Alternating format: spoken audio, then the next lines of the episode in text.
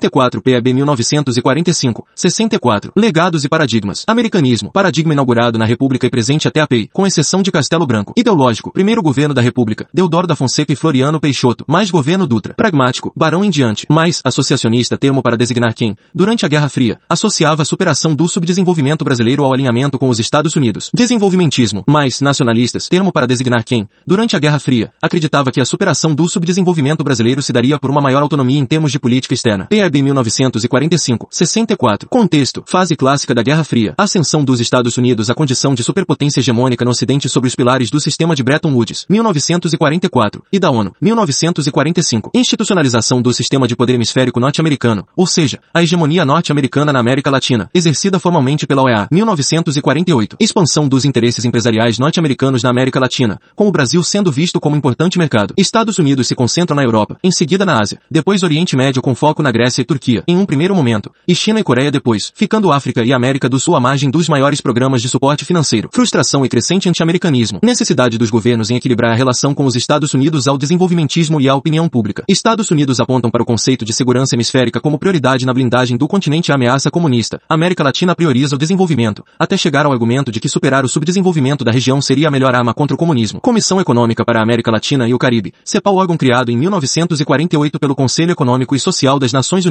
que surge para discutir meios de se superar o subdesenvolvimento da América Latina, a despeito da oposição americana. Luíde, mínima rachadura no sistema de poder hemisférico institucionalizado. Apesar de ter pouca efetividade real e direta, a CEPAL influencia políticas públicas e tomadas de decisão de lideranças na América Latina. Influencia a criação do ISEB, Instituto Social de Estudos Brasileiros. Presença importante de Hélio Jaguaribe, que pensa projeto de país condicionado a uma política externa neutralista, sendo o americanismo um óbice ao desenvolvimento. Estreitamento maior entre Ministério da Fazenda e Ministério das Relações Exteriores. Profissionalização dos quadros do MRE. Criação do IRBR. Tendência de que os chanceleres sejam escolhidos entre diplomatas de carreira. 1946, 51. Governo Dutra. Principal chanceler, Raul Fernandes, americanista. Raciocínio de que, durante o Estado Novo e principalmente durante a Segunda Guerra Mundial, o Brasil recebeu muitos recursos americanos como frutos de seu alinhamento, e que se deveria continuar a fazê-lo. Dutra queria, terminada a guerra, manter a preeminência militar na América Latina a partir de cooperação americana, além de utilizar recursos americanos para investir em infraestrutura e desenvolvimento. Enquanto dito período, porém, coincidiu com a consolidação do sistema de poder hemisférico dos Estados Unidos. O período de Dutra corresponde ao início da Guerra Fria, em que o sistema de poder hemisférico já está consolidado, e a América Latina não é uma prioridade. Washington tinha uma visão diferente do Rio de Janeiro, e os militares norte-americanos consideravam que o acordo de 1942 não atendia aos interesses dos Estados Unidos. Gerson Moura, alinhamento sem recompensas. Gerson Moura também fala de dois tipos de comportamento, o discurso grandioso e a atuação pífia, e a obediência servil, ignorando as possibilidades do cenário internacional. Entre 1945 e 1947, a ideia de segurança coletiva substitui o compromisso bilateral anterior. A pressão brasileira em favor do desenvolvimento econômico contrapôs-se à missão ABINC, 1948. Treinamento militar continua, mas o fornecimento de material bélico passa a depender de apoio do Congresso norte-americano. Anticomunista, 1947. Rompimento com a URSS. Apoio brasileiro à institucionalização do sistema de poder hemisférico dos Estados Unidos. Doratioto e Vidigal. Alinhamento aos Estados Unidos tinha caráter instrumental para o governo Vargas, enquanto que, para Dutra, torna-se uma prática e finalidade da PEB. Objetivos da política exterior norte-americana para a América Latina. Consolidar a frente antirrussa. Combater o anti-americanismo. Organizar a defesa do hemisfério. Institucionalização do sistema de poder hemisférico se dá por meio dos seguintes organismos. A despeito da resistência argentina. 1945. Ata de Chapultepec. Debate em torno do fortalecimento do sistema regional interamericano, da criação de uma nova organização internacional regional e da reafirmação da solidariedade continental. TIAR e OEA concretizam esses objetivos. 1947. Assinatura do Tratado Interamericano de Assistência. TIAR, na Conferência Interamericana de 1947, no Rio de Janeiro. Consolidação da doutrina da defesa hemisférica, ou seja, do mecanismo interamericano de defesa continental contra agressões externas. Traço desenvolvimentista. Delegação brasileira demanda da delegação americana suporte financeiro. 1948. Criação da Organização dos Estados Americanos, OEA, sob tutela americana e em atrito com a ONU, que se opunha à criação de organismos regionais. 1949. Criação da Escola Superior de Guerra. É de não que esta seja fruto de movimentação americana, mas é fortemente baseada na War College norte-americana e compõe doutrina de segurança nacional baseada no conceito dos círculos concêntricos e do inimigo interno, a mesma na qual se baseia o governo Truman, tendo como nome principal Golbery do Couto e Silva. Brasil vota com os Estados Unidos na ONU.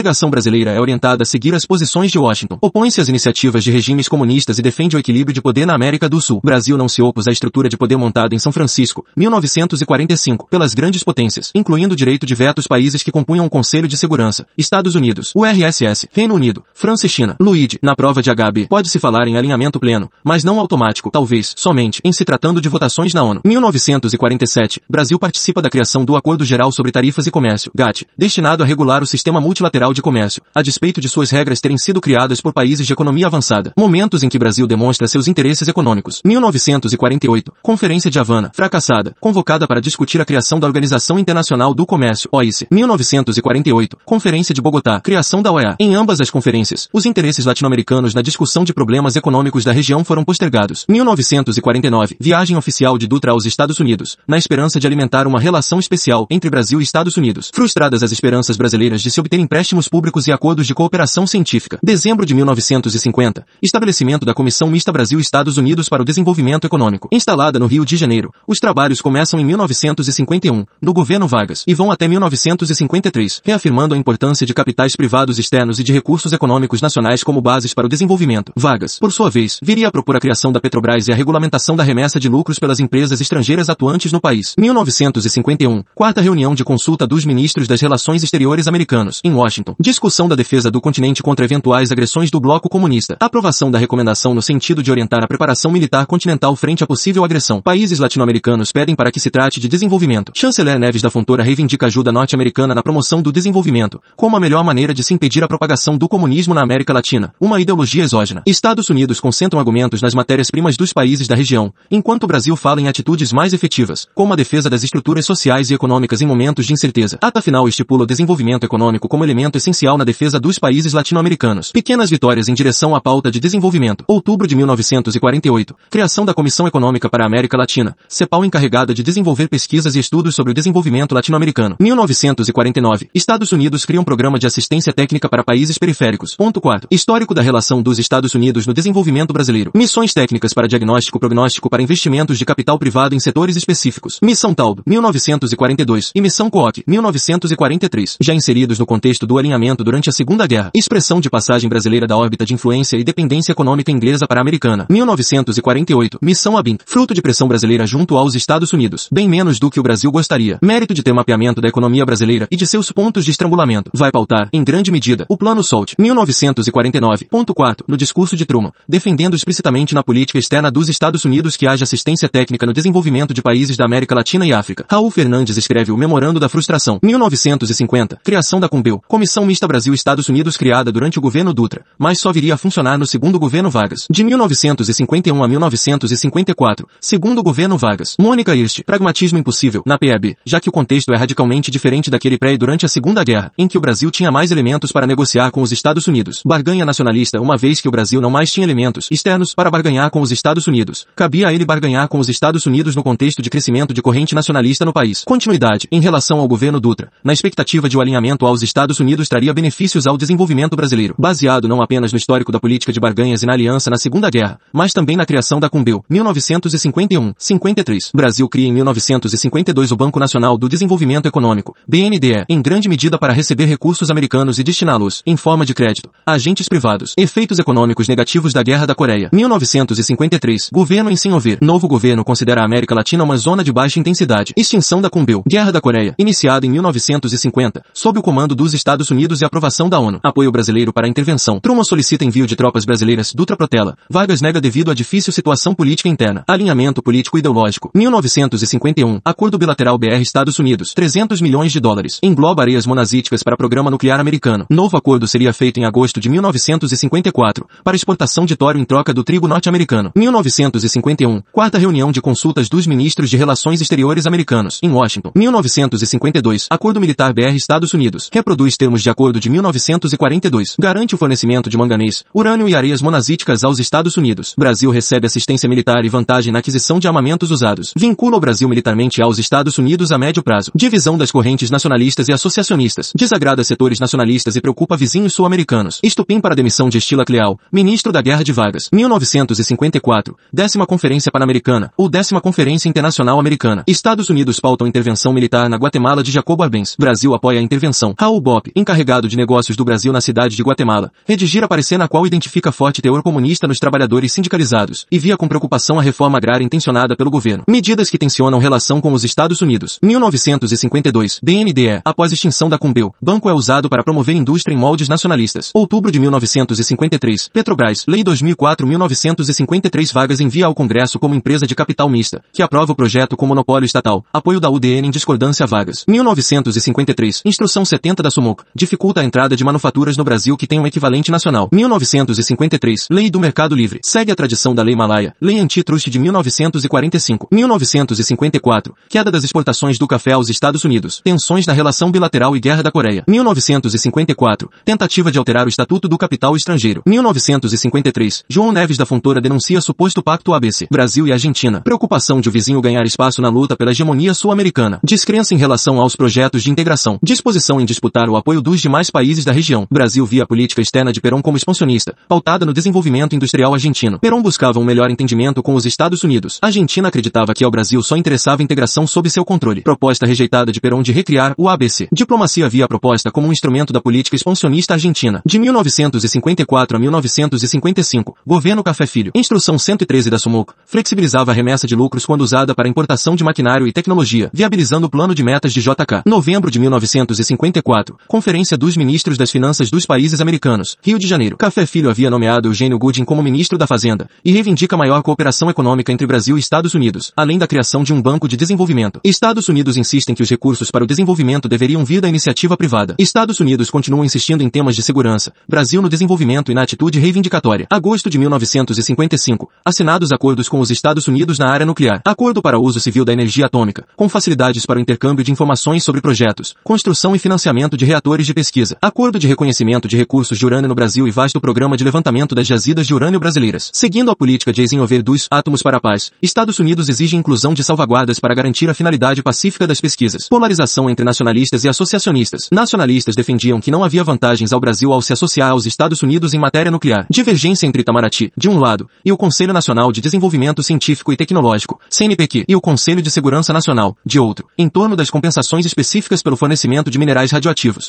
Apesar das divergências internas, os entendimentos entre Rio de Janeiro e Washington foram respeitados. Governo seguia alheio, de certa forma, aos grandes acontecimentos da política internacional, como a primeira Conferência Afroasiática, em Bandung. Brasil apoiava os interesses portugueses na Índia, Goa, Damão e Dil, e Café Filho vai a Portugal. Café Filho encontra presidente boliviano, Paz Extensoro, na fronteira entre os dois países, para inaugurar uma extensão da estrada de ferro noroeste do Brasil, que liga Corumbá a Santa Cruz de la Sierra. Estrada de ferro atendia aos interesses comerciais do Brasil com a Bolívia, assim como visava diminuir a influência argentina. Relações com a Argentina estavam em suspenso desde o suicídio de Getúlio. De 1956 a 1961, governo JK, Doratioto e Vidigal, a política exterior do governo JK, de 1956 a 1961, pode ser dividida em dois períodos, tendo o lançamento da Operação Pan-Americana como marco divisório. O fundamento da política externa brasileira era o plano de metas, que exigia grande volume de capitais externos para obter sucesso. Primeiro período, janeiro de 1956 a maio de 1958. Alinhamento aos Estados Unidos em busca de apoio financeiro. Neste momento, o foco era o plano de metas. Acompanhamento brasileiro das posições norte-americanas em organismos multilaterais. Apoio à bandeira do combate ao comunismo. Atitude de cordialidade em relação à questão da segurança no Atlântico Sul. Distanciamento quanto aos movimentos de libertação afroasiáticos. Política de cooperação com Portugal para manutenção do status quo em suas colônias. Estados Unidos requeriam a abertura do setor petrolífero a empresas norte-americanas. Argumento econômico liberal. Um tratamento preferencial na aquisição de areias monazíticas e a concessão para a construção de uma base para rastreamento de foguetes em Fernando de Noronha. Argumento de defesa do hemisfério contra o comunismo. As concessões brasileiras nas negociações de areias monazíticas e a instalação da base em Fernando de Noronha não foram o suficiente para eliminar as dificuldades do relacionamento bilateral. Doratioto e Vidigal, o que explica, em parte, a mudança operada na política exterior brasileira a partir de maio de 1958. Gerson Moura, avanços e recuos, momento mais favorável à barganha do que era nos governos Dutra e Vargas II, com ampliação das margens de manobra. Novo contexto, nova fase da Guerra Fria, coexistência pacífica, fissuras intrabloco, era de ouro do capitalismo Obisbal. Após reconstrução das economias europeias e japonesa, Brasil tem mais possibilidades de captar recursos externos. Popularização da lógica terceiro-mundista e desenvolvimentista em oposição à lógica de segurança. Anti-americanismo crescente. 1958. Visita de Nixon à América Latina. Fenômeno instrumentalizado pelo governo JK para garantir maior margem de barganha e criação da OPA. 1959. Revolução Cubana. Controverso. Existência de um terceiro-mundismo incipiente após a Conferência de Bandung de 1955. Atenção, não usar em discursiva alguns autores falam em bicefalia, na PEB. Política externa sendo elaborada por um MRE cada vez mais profissionalizado, mas com papel importante de Augusto Frederico Schmidt, amigo pessoal de JK e ideólogo de sua política externa. Questões centrais. 1. Um, novos parceiros comerciais. Brasil buscava novos parceiros comerciais, uma vez que queria recursos externos para a realização do plano de metas, além de diminuir dependência aos Estados Unidos, empréstimos e comércio exterior o café, além de vínculos nas áreas política e militar. Missão comercial ao URSS. 1959. Retomada de relações comerciais ao URSS. 1956. Viagem de JK à Europa e aos Estados Unidos. 1956. Assinatura de acordos de cooperação comercial e de investimentos com a França, a Áustria e a Itália. Tentavam diminuir a participação de capitais norte-americanos na economia brasileira.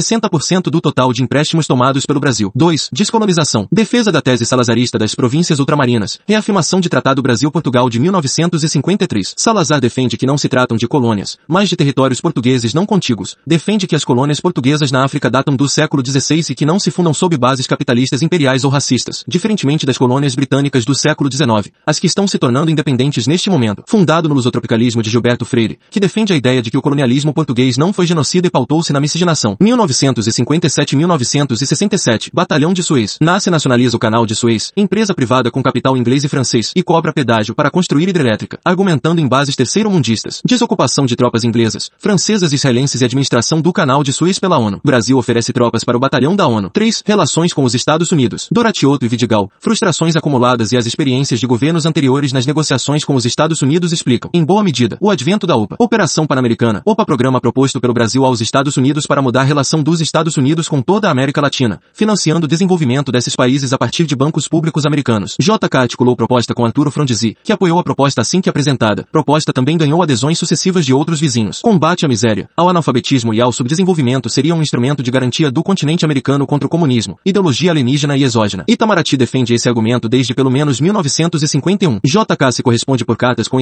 Ver e, ao tornar pública a proposta, os Estados Unidos levam a discussão ao EA. Estados Unidos veem com cautela o abandono do princípio da segurança e a adoção de um princípio de desenvolvimento.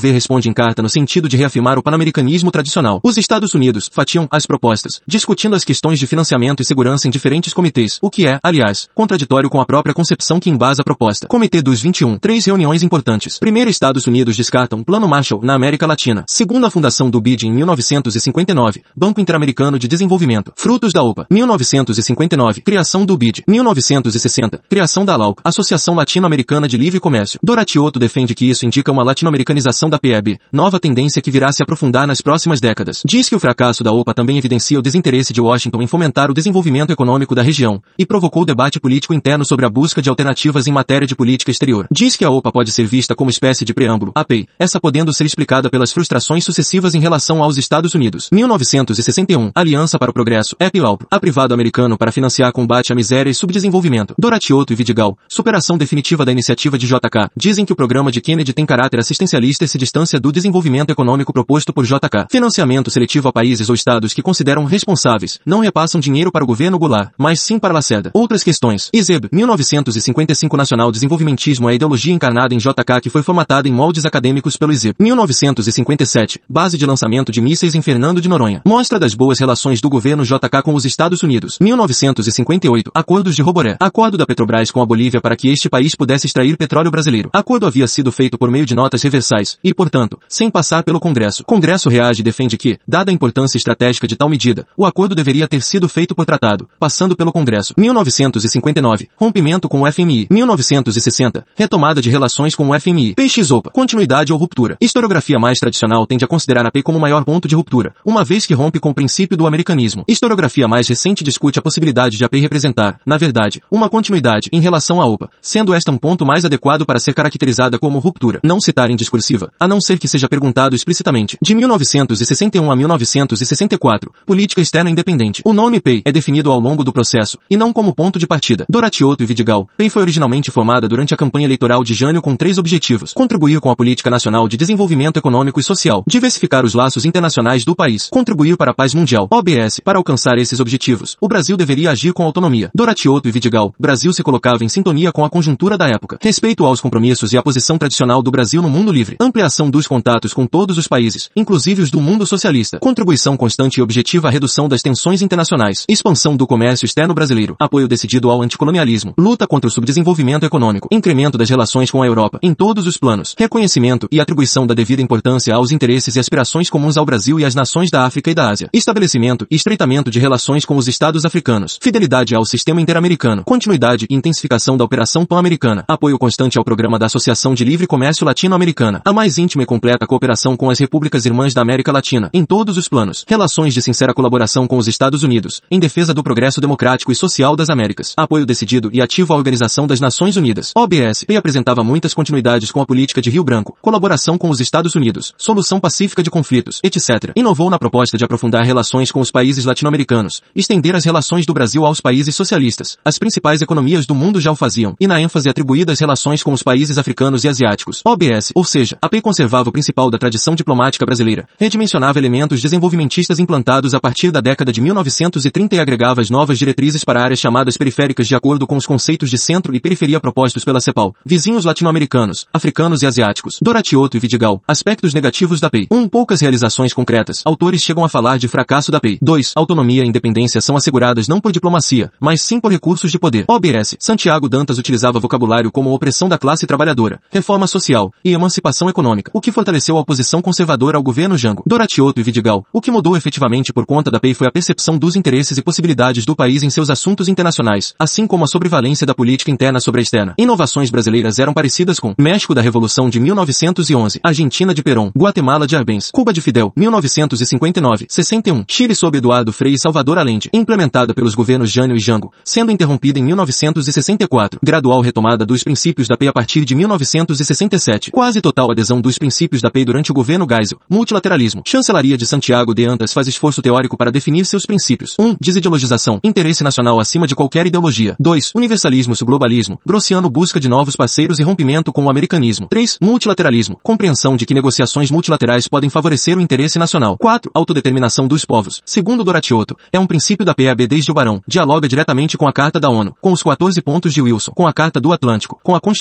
Brasileira. 5. Pragmatismo comercial, enquadra a PEI em um paradigma desenvolvimentista. 1961, 64. Instabilidade 5 chanceleres, mais Afonso Arinos, Udenista, mais Santiago Dantas, ala moderada do PTB, Hermes Lima, Evandro Cavalcante Lins e Silva, mais Araújo Castro. Como foi possível? Contexto internacional favorável à autonomia e ao neutralismo, uma vez que coincidia com a descolonização e com os debates terceiro-mundistas pós-conferência de Bandung. Izê propõe neutralismo tático ao Brasil. Hélio Jaguaribe tem a percepção hostil ao americanismo, vendo o contraditório em relação ao desenvolvimento. Cuba socialista após 61. Brito Cruz pensa P em três momentos. Atenção, não usar essa terminologia na prova. Usar apenas como gatilho. A. Voluntarismo. Brasil age na chave do neutralismo tático, com o objetivo de não mais ser americanista, mas sem sistematizar por escrito seus princípios. Janeiro de 61 setembro de 61 Governo Jânio. Atos simbólicos e visíveis para demonstrar que o Brasil não mais está alinhado aos Estados Unidos. Condecorações a Yuri Garari e Che Guevara. Se dia com a descolonização. Reforma Arinos. Ampla reforma no MRA para alinhar os objetivos da PEB com os objetivos econômicos do Brasil. Itamaraty divide o mundo em regiões. E para cada região, tem objetivos e metas. Criação do Departamento de África. Primeiro embaixador negro, na África. Novas embaixadas na África. Senegal, Costa do Marfim, Nigéria e Etiópia. Não rompe com a visão sentimental em relação a Portugal. Aproximação com o leste europeu e RPC. Diversificação de parcerias e pragmatismo comercial. Criação da Comissão de Coordenação do Comércio com os países socialistas da Europa Oriental. Coleste, ano. Continuidade da aproximação com a América Latina. Encontro de Uruguaiana com presidente argentino. Mais seu espírito de Uruguaiana. B. Institucionalização, contemporização. Tentativa de se institucionalizar esses princípios, de modo a torná-los perenes. Contemporização com os Estados Unidos de modo a não tensionar demasiadamente as relações. Setembro de 1961 Janeiro de 1963 Governo Goulart sob parlamentarismo. O tensionamento das relações com os Estados Unidos abalava principalmente a estabilidade interna, com oposição da UDN. Ida de Goulart aos Estados Unidos após reunião de Punta del Leste. Brasil quer linhas de crédito. Estados Unidos se concentram na defesa e expressam preocupação frente ao anti-americanismo brasileiro. Na volta, Goulart visita o presidente mexicano López Mateus e firma a declaração conjunta em favor da preservação da paz, do desarmamento, da democracia, da não intervenção e da independência dos Estados. Dezembro de 1962, Robert Kennedy, ministro da Justiça, encontra-se com Goulart em Brasília. Estados Unidos reconhecem o direito soberano brasileiro de proceder às expropriações da Anfop e de uma subsidiária da ITT, mas querem ser indenizados com valores compatíveis com o mercado internacional. Chancelaria de Santiago Dantas, que busca institucionalizar os princípios da PEI a partir de livro. ênfase no multilateralismo. Brasil é convidado para a Conferência de Não Alinhados, em Belgrado, onde se funda o MNA. Brasil participa como observador. Na ONU, Brasil tem retórica de condenação do colonialismo e do racismo. Estados Unidos tinha relações próximas com a África do Sul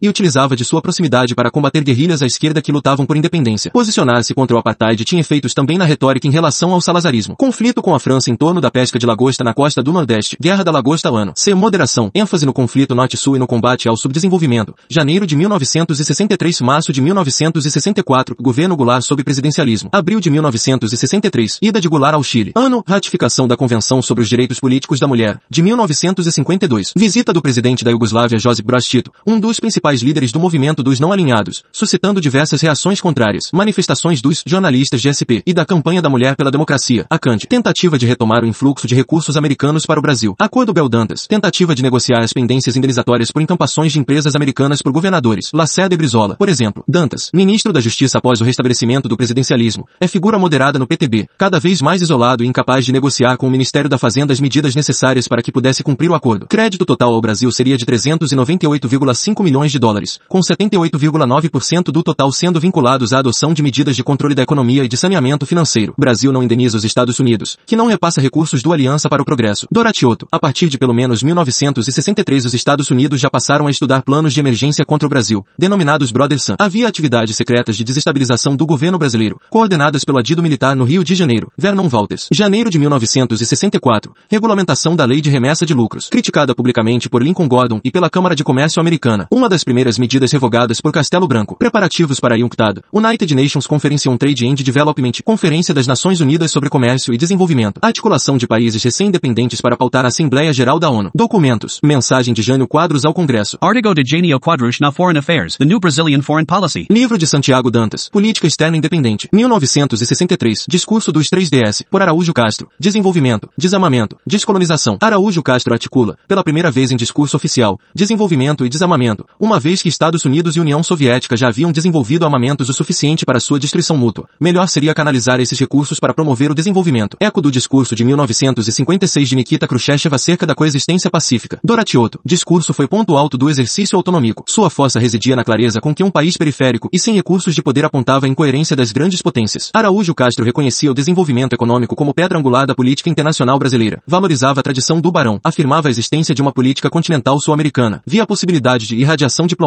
pelo país, dada sua massa territorial e geográfica, sua sociedade multirracial, sua formação cultural e seu estágio de desenvolvimento. Também destacava a atitude psicológica de interesse e participação, que o credenciava a construir pontas, em linguagem comum com todos os continentes. 1971. Palestra o congelamento do poder mundial na Escola Superior de Guerra, em Washington. Teor do discurso perpassará os governos Geisel, pragmatismo ecumênico e responsável, Figueiredo, universalismo e governos do século XXI. Questão cubana. Antônio José Barbosa. Tema de política externa mais discutido no parlamento à época. Alinhamento de Cuba à União Soviética. Abril de 1961. Invasão à Baía dos Porcos. Brasil demonstra apreensão. Outubro de 1962. Crise dos mísseis. Brasil se posiciona contra intervenção militar e a favor da autodeterminação dos povos. Brasil envia mediação. Missão Albino Silva. Situação se resolve antes do militar chegar à ilha. Estados Unidos agradece os bons serviços brasileiros. Bloqueio aeronaval americano à instalação de mísseis soviéticos na ilha. Brasil apoia a solução, visto que pode ser uma solução pacífica a um grave comprometimento da segurança continental. Embargo. Brasil é contra. Uma vez que defende desde 1951 que o comunismo encontra terreno fértil na pobreza e no subdesenvolvimento. Expulsão de Cuba da OEA. Conferência de Punta del Oeste. Oitava reunião de consulta dos ministros das relações exteriores. Brasil é contra a expulsão, uma vez que aproximará o regime cubano da URSS e propõe a finlandização de Cuba, mantendo-a no sistema, mas impondo restrições à sua participação. Tratado de prestações negativas. Ideia atribuída a Vasco Leitão da Cunha. Cinco ex-chanceleres se posicionam na imprensa a favor da expulsão. 31 de janeiro de 1962. Brasil se abstém, assim como outros cinco. Ou TEF-6 Brasil, Argentina, Bolívia, Chile, Equador e México. Argumentos. E, uma reunião de consulta de chanceleres não era o foro adequado para se discutir a permanência ou não de um Estado membro do sistema interamericano. OEA. 2. A Carta da OEA não previa a expulsão de um de seus membros. 14 votos a favor. Devido à radicalização ideológica do momento, havia uma incapacidade de ver a PEI como política externa neutralista. A instrumentalização da PEB no debate político doméstico.